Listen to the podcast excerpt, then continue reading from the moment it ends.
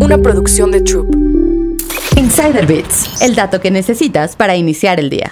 Tras meses de especulación, Elon Musk confirmó durante el último Investor Day de Tesla que su compañía de automóviles eléctricos llegará a México con una gigafábrica que se construirá a las afueras de Monterrey, Nuevo León. La fábrica de Tesla, que se localizará en el municipio de Santa Catarina, contará con una inversión inicial de 5 mil millones de dólares y generaría entre 5 mil y 6 mil empleos, según el gobierno mexicano. A su vez, esta sería la fábrica de vehículos eléctricos más grande del mundo y según Tesla, en ella se produciría el vehículo de próxima generación de la compañía. Esta planta se suma a las cuatro fábricas de automóviles que Tesla ya tiene en varias partes del mundo, específicamente en Estados Unidos, Alemania y China. Además, el gobierno mexicano también ha dicho que la compañía de Elon Musk está considerando construir una planta de baterías eléctricas en el centro de México, con los estados de Hidalgo, Querétaro y Puebla como las opciones para su ubicación. Existían temores de que el presidente Andrés Manuel López Obrador podría bloquear la inversión de Tesla en Monterrey, debido a la escasez de agua en el estado de Nuevo León. El mandatario incluso había planteado la posibilidad de que la planta de Tesla se estableciera en otra parte de México con mayor disponibilidad del recurso, como la región sureste. Sin embargo, el presidente dijo a finales de febrero que había llegado a un acuerdo con Elon Musk, asegurando que el multimillonario había entendido el desafío que representa la escasez de agua en el estado y que Tesla asumiría una serie de compromisos como parte del acuerdo. Aún no se sabe con certeza cuándo entrará en operación la gigafábrica de Tesla. Sin embargo,